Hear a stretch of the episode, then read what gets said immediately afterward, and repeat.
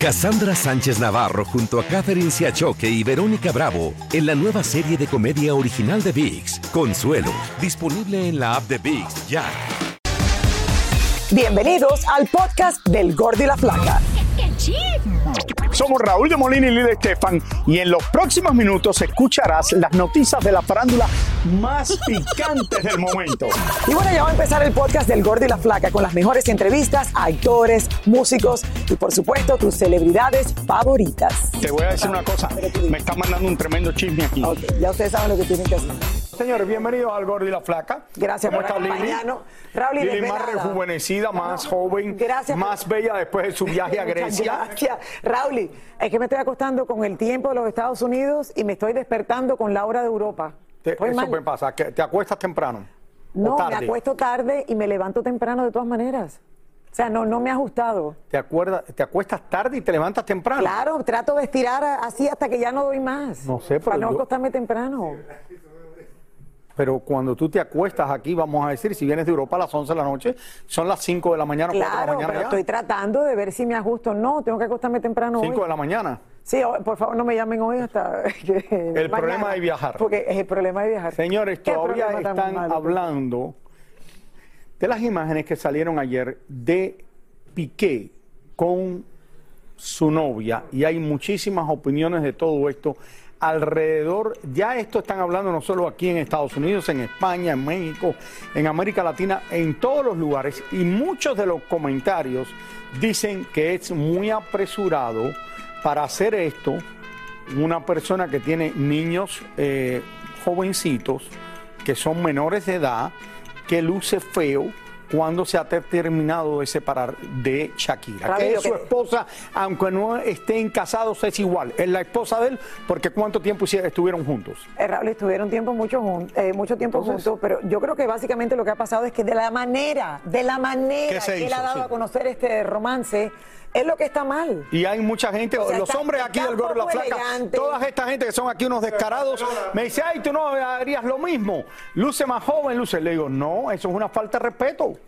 Es una falta de respeto mostrarte así públicamente. O sea, todos esos movimientos, esa abrazadera, esa tocadera, esa tocadera en público. Y- ¿A qué viene eso? Y son marido y mujer porque si esto fuera, me imagino que en España es igual. Si fuera en Estados Unidos, están casados oficialmente por la iglesia o no, es igual que si estuvieran casados porque tienen dos hijos juntos y estuvieron tanto tiempo juntos. Así que en un divorcio es igual. Y aquí las leyes de este país, después de pasar unos años juntos y tener hijos, eh, cuando tú vas a un divorcio es lo mismo. Así es, pero bueno, esto le ha dado la vuelta al mundo, la gente sigue comentando y vamos a ver cuál es el próximo paso de Piqué, porque de que no le va a ir bien con esto, Raúl, no creo que le va a ir Bueno, bien. no sé si le va a ir- no sé si le va a ir bien o no con la novia. Digo su imagen. Y la gente quiere saber, Estoy quiere- hablando de, de él. Estoy la gente quiere ver la novia de aquí a nueve meses a ver cómo, cómo está, si ya perdió la barriguita o no. Ya eso es otro tema. Ahí que vamos a ver. Bueno, actualmente, señores, son muchas las alternativas para perder de peso. Todas las que Raúl nunca ha aprendido ninguna de ellas, pero bueno. No, una- no, no, mira, esta es una situación seria de lo que vamos a hablar. Sí. Yo voy a explicar de esto después más. Claro, adelante. pero una, señores, que se ha causado mucho auge en el mundo de los famosos es definitivamente, Raúl, la banda gástrica. Estamos hablando La de esto no porque seamos un, un programa de que estamos hablando de algo como eh, de salud o algo de eso. Algunos han logrado sus objetivos y lucir de maravilla, pero otros lo hacen más por presión social que por salud. Como es el caso, y esto es muy interesante, de Dana Paola. Elizabeth Curiel desde México nos cuenta esta historia porque esta mujer se hizo lo que le dicen en Estados Unidos el gastric bypass, pero no lo necesitaba porque no estaba gorda Esa es la pregunta. y ahora tampoco luce bien y la gente está preocupada por ella. Vamos a verlo, Elizabeth. Gran sorpresa ha causado la extrema y repentina delgadez de Dana Paola. Aseguran que ha perdido más de 15 kilos en unos meses. Hay que recordar que desde hace años la cantante y actriz ha sufrido por no tener esa figura sumamente delgada que exige el mundo del entretenimiento.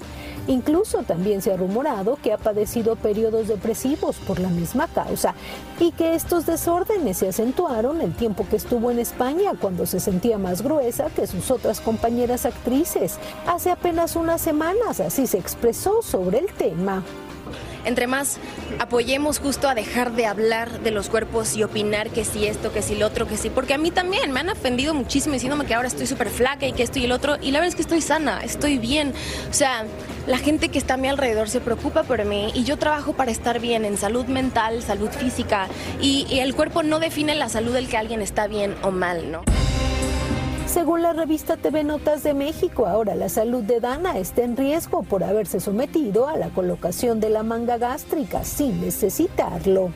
Es reducir el tamaño del estómago como, si fuera una manga de camisa o como si fuera la forma de un plátano, ¿sí? Para que el paciente pueda tener un efecto que nosotros le llamamos restrictivo, o sea, que se llene más rápido con la comida que consume habitualmente, ¿no? No es una cirugía reversible, pero es una cirugía que también si el paciente se descuida, el estómago crece, porque es un tejido elástico. Muchos son los famosos que han recurrido a este tipo de cirugías bariátricas para perder peso, como Olga Tañón, Gualo de Van MS, Edgar Vivar, Julio Preciado y algunos más que al ver los resultados están formados para entrar al quirófano.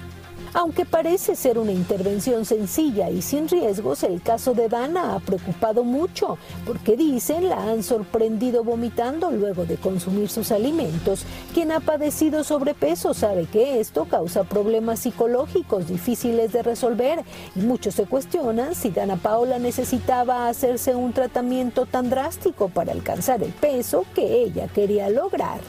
Dana está estrenando Éxtasis, su nuevo tema con el que decidió destaparse un poquito más ahora que se siente más segura con su figura.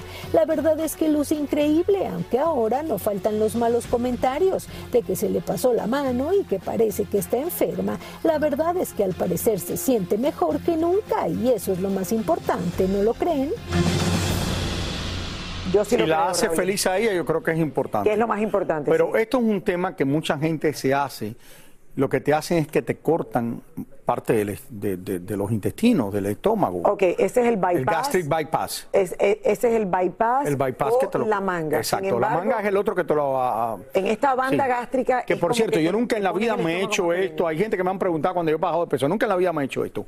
El problema de ella es que es una mujer que era relativamente normal, no estaba gorda. Por eso todo el mundo preguntaba cómo es que... Que aunque estuviera gorda sería normal, pero que no está gorda. Y se hizo esto como se lo están haciendo mucha gente para estar verdaderamente bien, bien flacas. Y esto es un, una cosa que, mira, este tema lo estaba tocando yo ayer con una terapista que estábamos hablando, que me dice, ay no, ¿y por qué una mujer tiene que estar flaca?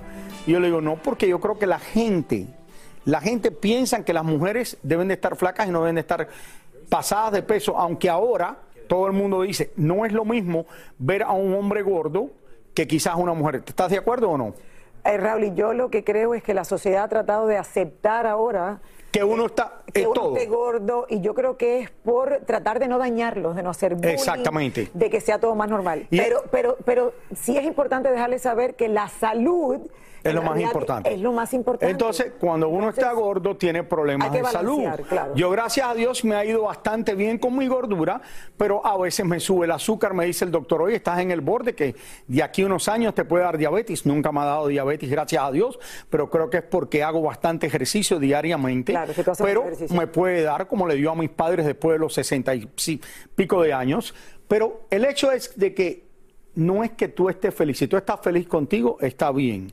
Es el problema, como tú dices, de salud, que uno tiene que hacer lo que uno cree. Bueno, yo creo que el, problema más grande es que la juventud no sabe lo que está haciendo, Raúl. Pero una persona que pesa... Y, oye, y, tratan de hacer cualquier cosa por lucir bien.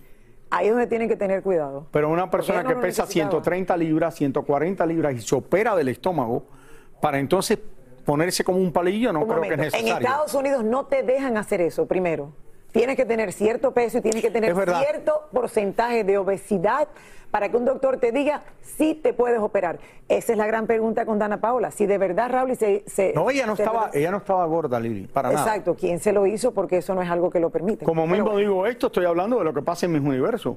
Digo que en mis universos dentro de poco va a haber una persona que no va a ser como las que salen ahora, que son todas flacas, altas, que va a haber una mujer que va a ganar en mis universos que quizás esté con una libra de más y va a ser mis universos porque el mundo está cambiando mucho. Bueno, y te digo esto de una persona que lleva viviendo con el hecho de estar gordo desde los cinco años porque a mí me encanta comer. Si es un flaco en un cuerpo de gordo. Y me pregunta mucha gente, ¿por qué no te has hecho la operación para perder de peso? Y les voy a decir por qué. Porque no vas a ser feliz, Raúl. no, no, no, no es ser feliz o no. Puede ser que pudiera ser feliz. Pero tú sabes que a mí me encanta salir a comer. Es una de las cosas que me gusta, no que coma tanto, pero me gusta salir a comer en un restaurante. Si me opero del estómago y entonces no tengo hambre, se te acabó la felicidad. No, no se me acabó la felicidad, pero tengo que encontrar otra cosa. Sí, puedo estar jugando tenis como lo juego. Puedo estar con mi esposa, pero ya estoy con mi esposa todo el día por veintipico de años. ¿Y el, y el programa cómo se llamaría? El gordo bueno, el flaco y la flaca. Entonces tú tienes. Entonces ese es un poco difícil. No quiere decir, y siempre digo esto, no quiere decir que no me lo vaya a hacer algún día en mi vida si no pierdo el peso. Siempre ha tenido la... Lo que sí me gustaría es nada más perder 30, 40, 50 libras que lo he perdido anteriormente, que me sentiría mejor. Quiero terminar esta conversación diciendo que es un rumor lo de Dana Paola. No sabemos si por seguro, ella no lo ha confirmado, Raúl, pero todo el pero lo dice la gente que se hizo. Piensa, exacto, la gente piensa que, es lo que se la, la, operación. Y por eso está tan flaca. Así que y también hay otro problema con la gente que se opera de, del estómago, la parte de los intestinos, que te operas y si te gusta comer de verdad, engordas otra vez al cabo de los dos o tres años. Ah, claro, eso se, vuelve Y hay gente que han engordado más de lo que han perdido de peso. Vamos a apurarnos. de esto? Vamos a apurarnos, me dicen los productores, no hables más de todo esto que viene Larry Hernández. Yo dije, vamos corriendo a Larry Hernández, que esto sí la gente lo quiere ver. Cassandra Sánchez Navarro junto a Catherine Siachoque y Verónica Bravo en la nueva serie de comedia original de VIX, Consuelo, disponible en la app de VIX ya. Y ahora regresamos con el show que más sabe de farándula, el podcast del Gol de la Plata. Pues muchos lo han criticado por supuestos actos violentos en sus conciertos. Bueno, tienen que escuchar, señores, todo lo que dijo, pues él mismo aclara un supuesto ataque de ira que tuvo recientemente encima del escenario. Veamos. Hace unos días se vieron en las redes unas imágenes de Larry Hernández en un concierto, donde en un ataque de ira le lanzó unas patadas a uno de los equipos. Era un monitor de 17 pulgadas, ¿sabe lo que es 17 pulgadas? Es un monitor tan así chiquito. Le pegué una patada porque no jaló. Pues dije yo, pues no sirve, le metí una patada. Al querer le meter la patada no se quebra porque es una pantalla que ya viene como con un... Eh, una protección y, le metí dos patadas, me pesaron más las botas que la, pantalla. Según nuestro amigo, no fue precisamente un ataque de ira lo que le dio encima del escenario. Es parte del show, porque la gente que sabe que ha ido a mi, show, yo te estrello una, una, botella, yo agarro el micrófono, eso, eso de hace muchos años parte, parte de lo que yo hago arriba. Larry quiso dejar bien claro que él no es agresivo ni violento. No, no, no, es que no se confundan con, con eso, o sea, es que hoy en día todo, todo, todo se puede malinterpretar. Tiene que estar ahí para entender más o menos cómo fue, porque yo, yo el, golpe lo estoy dando abajo, tampoco no estoy agarrando y tirándole a la gente, ¿sí me entiendes? Yo estoy haciendo el, golpe y que no sirve. Ah, no sirve. Esa manera, así soy yo, ¿sí me entiendes? Parte del show y, y fue lo que digo. Yo, yo dije, pues no sirve, te voy a quebrar. Por último, no sabemos si es para aclarar el malentendido o porque Larry es muy generoso, pero lo cierto es que pretende hacer un gran regalo para sus fans. Voy a regalar 100 eh, televisiones de 18 pulgadas. Yo les voy a decir cómo las voy a regalar para, para las personas. Casi no lo conozco con este look que tenía. Pero bueno, ahí está Raúl y de regreso. Sí, pero dice que esto lo hace en muchos de sus conciertos. Eh, bueno, ahí lo, ahí lo tiene. Le mando muchos besos, que yo lo quiero mucho. Aquí hacen lo mismo de vez en cuando, tiran las cosas en el show y todo eso. Oigan, el grupo firme, señores, sigue Exactamente, vamos a algo mejor. Sí, sigue cosechando éxitos el grupo firme y ahora piensan apoderarse de la ciudad de Las Vegas el próximo mes de septiembre. Bueno, es eh, las grandes fiestas en Las Vegas, especialmente eh, las fiestas mexicanas. Descubrimos que su vocalista, Edwin K., se podría quedar calvo debido a su ajetrada agenda de trabajo. Vamos vía satélite con David Baladés, quien habló con ellos. A ver. Así es, gracias y muy buenas tardes. Los saludo desde el famoso Boulevard Las Vegas, aquí en la Ciudad del Pecado. Y les cuento que los chicos de Grupo Firme siguen haciendo las cosas en grande y es literalmente, pues su gira de conciertos es en estadios. Aquí en Las Vegas, desde ya se preparan para un show de primera calidad, como los grandes. Los chicos de Grupo Firme son todo un fenómeno.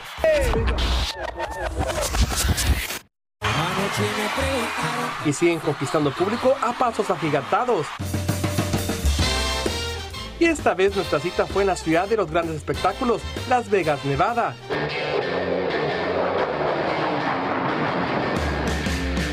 Y el gordo y la flaca estuvo en primera fila. Bienvenido a Las Vegas, Nevada. Muchas gracias, baby. Aquí llegando. En la ciudad del pecado. Vamos a hacer un desastre. Vamos. Fierro. ¡Vámonos! Tienen buen guía, ¿ok? Las Vegas es muy especial para ellos, pues en sus inicios fue de las primeras ciudades en la Unión Americana donde se presentaron. La primera vez que estábamos aquí en Las Vegas fue. Era como un tipo garipeo. O sea, eh, hicimos como tres eventos en el mismo día. Eh, para poder, para, que saliera, ¿verdad? Para los gastos. que cada que venimos a Las, Vegas nos da unas ganas tan inmensas de tomar. Oye, siempre que venimos a Las Vegas tomamos, eso es cierto. ya, no, ya no vamos a tomar. Lo cierto es que Edwin es un artista en toda la extensión de la palabra, pues además de cantante, está detrás de cada detalle del grupo firme. Y se me está cayendo el cabello del estrés, pues del estrés de que pues es demasiada gente, es demasiadas personas que hay que decirle así, hazlo así, hazlo de la siguiente manera. ¿Y aunque él es mayor que tú, lo regañas? Sí, claro. El, patrón es el patrón independientemente de la edad. Después de Bad Bunny, ustedes solo están llenando estadios.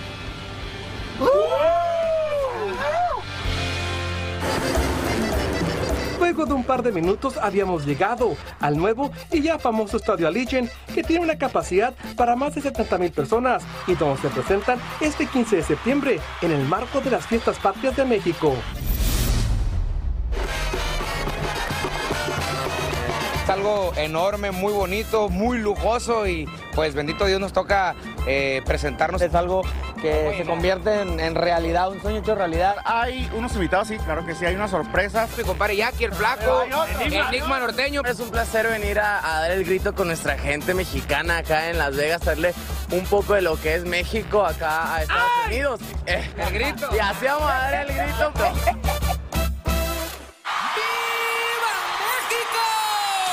Además de dar el grito de Viva México, los chicos se quedan en esta ciudad para ir a la pelea de su gran amigo El Canelo Álvarez contra el ruso Triple G. Vamos a estar ahí con, el Canelo, vamos a entrenarlo, vamos a decir ahí.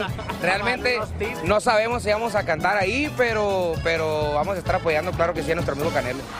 Lo que es verdad es que el grupo Firme está imparable y su éxito es tanto que han contagiado con su talento a muchos, entre ellos a varios compañeros artistas de renombre que también quieren con los firmes, como Pepe Aguilar. Estamos ya platicando con, con el señor Pepe, tengo también una cercanía muy grande también con, con Mario Quintero, con los Tucanes Tijuana, vamos a hacer algo muy especial también. Y como dicen por aquí, lo que pasa en Las Vegas... Se queda en Las Vegas. Y por supuesto que las cámaras del gordo y la flaca y yo estaremos de regreso en la ciudad del pecado el 15 de septiembre para dar el grito de Vía México con los chicos de Grupo Firme en el estadio Alice. Es lo que tenemos desde Las Vegas, Nevada. Regresamos con más del gordo y la flaca. Muchísimas gracias, David. Gracias, David. Y eso va a estar este año lleno. Espectacular. Todo México se va para Las Vegas. ya eso cambió. Lo que pasa en Las Vegas se queda en Instagram. No, lo que pasa en Las Vegas se sepa en todos lados. si no, pregúntale a OJ Simpson. Vámonos ahora, señores, al mundo de los deportes con. La verdad que cuando Raúl se las deja se ve un hombre más interesante, más guapo, más galán. Ahí, ahí, mira, mira, todavía las tengo aquí, mira. Oiga, vamos a hablar de farándula deportiva, porque ahora que te vi tirándote fotos ahí para tus redes sociales, los deportistas también aprovechan esa fama y esos millones de seguidores en sus plataformas digitales y cobran bastante milloncitos con lo que postean. Miren esto.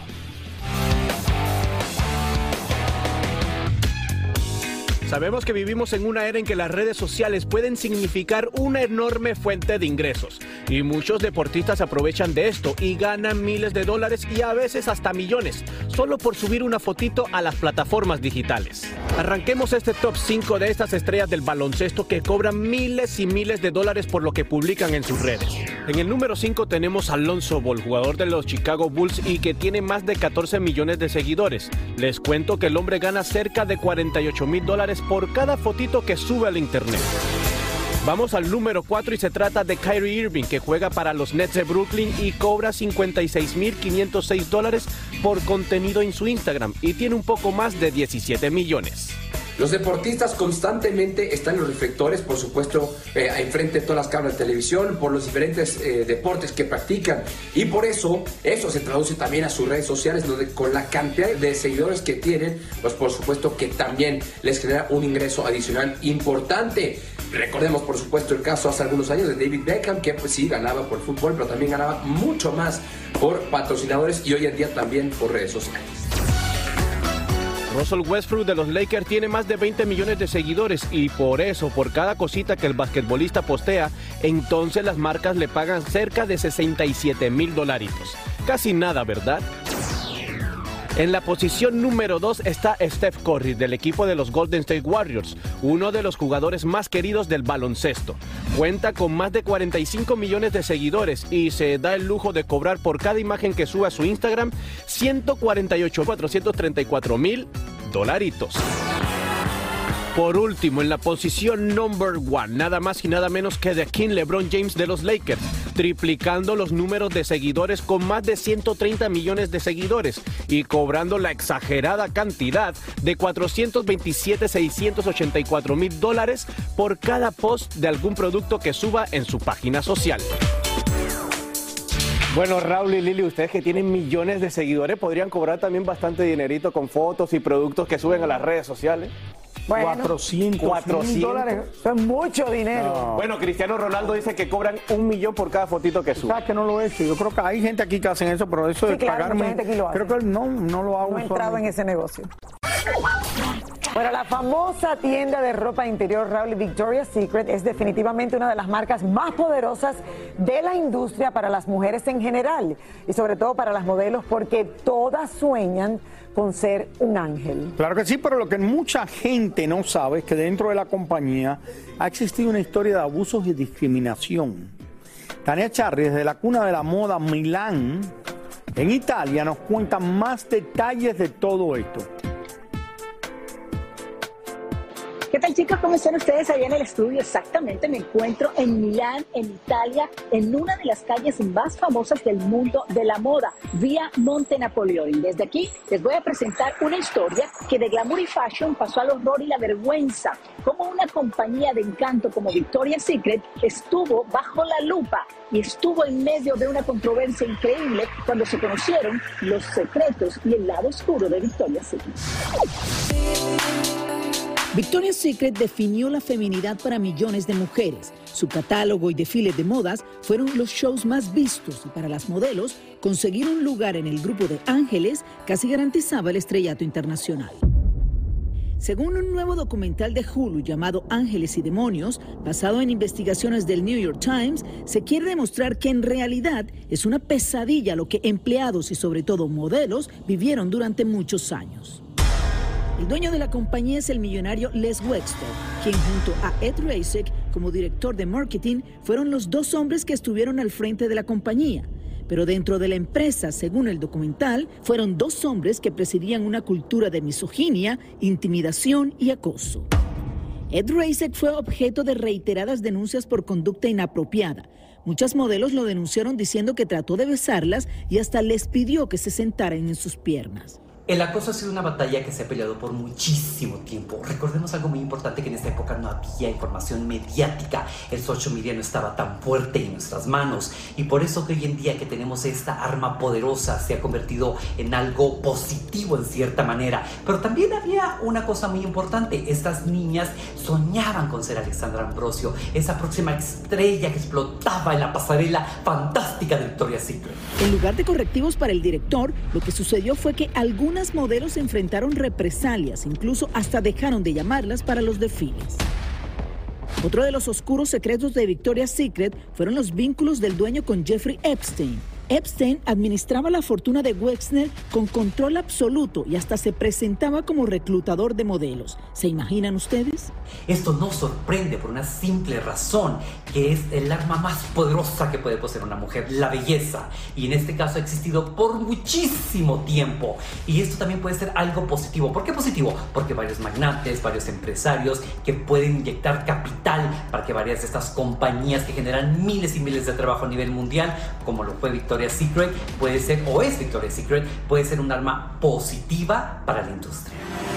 Lo más extraño de este vínculo del dueño de Victoria's Secret con Jeffrey Epstein es que la primera vez que arrestaron a Epstein, quien pagó los abogados fue la casa matriz de Victoria's Secret, y Wessler tardó casi un año después de su arresto en retirarlo de la compañía. En el 2018 las críticas a la compañía fueron tremendas, cuando su director dijo que no le interesaba contratar a modelos de tallas grandes y que jamás permitiría que transexuales estuvieran en el famoso desfile anual que tenían estas mujeres esplendorosas, maravillosas y guapísimas, donde todos jurábamos que era la perfección inalcanzable, ese sueño para todas las mujeres en esa época, en ese momento. Y es por eso que no podemos tanto criticar, porque en este, esa era era lo que existía, buscar la perfección.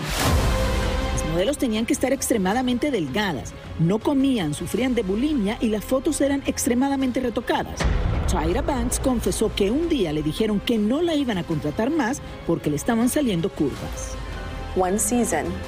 A mí me dijeron en una temporada que yo no era lo suficientemente buena. Dijeron su hija es muy grande, su trasero está creciendo mucho, tiene que decirle que baje de peso. Esto pasó en Milán, en Italia. En el 2017, Victoria's Secret obtuvo ingresos de más de 65 mil millones de dólares. Dos años más tarde, cuando se destaparon todos estos escándalos, sus ingresos bajaron en más de un 50%. Su director, Les Wexner, se fue de la compañía y hoy tiene una nueva junta directiva Victoria's Secret, sobre todo con mujeres. Bueno chicos, me despido de ustedes desde aquí, desde la cuna de la moda, desde Milán. Regreso con ustedes al estudio. Mira para allá, Tania, el cuadrilátero de la moda allá en Milán. Ay, sí, qué rico. Mira. Muchísimas gracias por escuchar el podcast del Gordo y la Flaca. Are you crazy?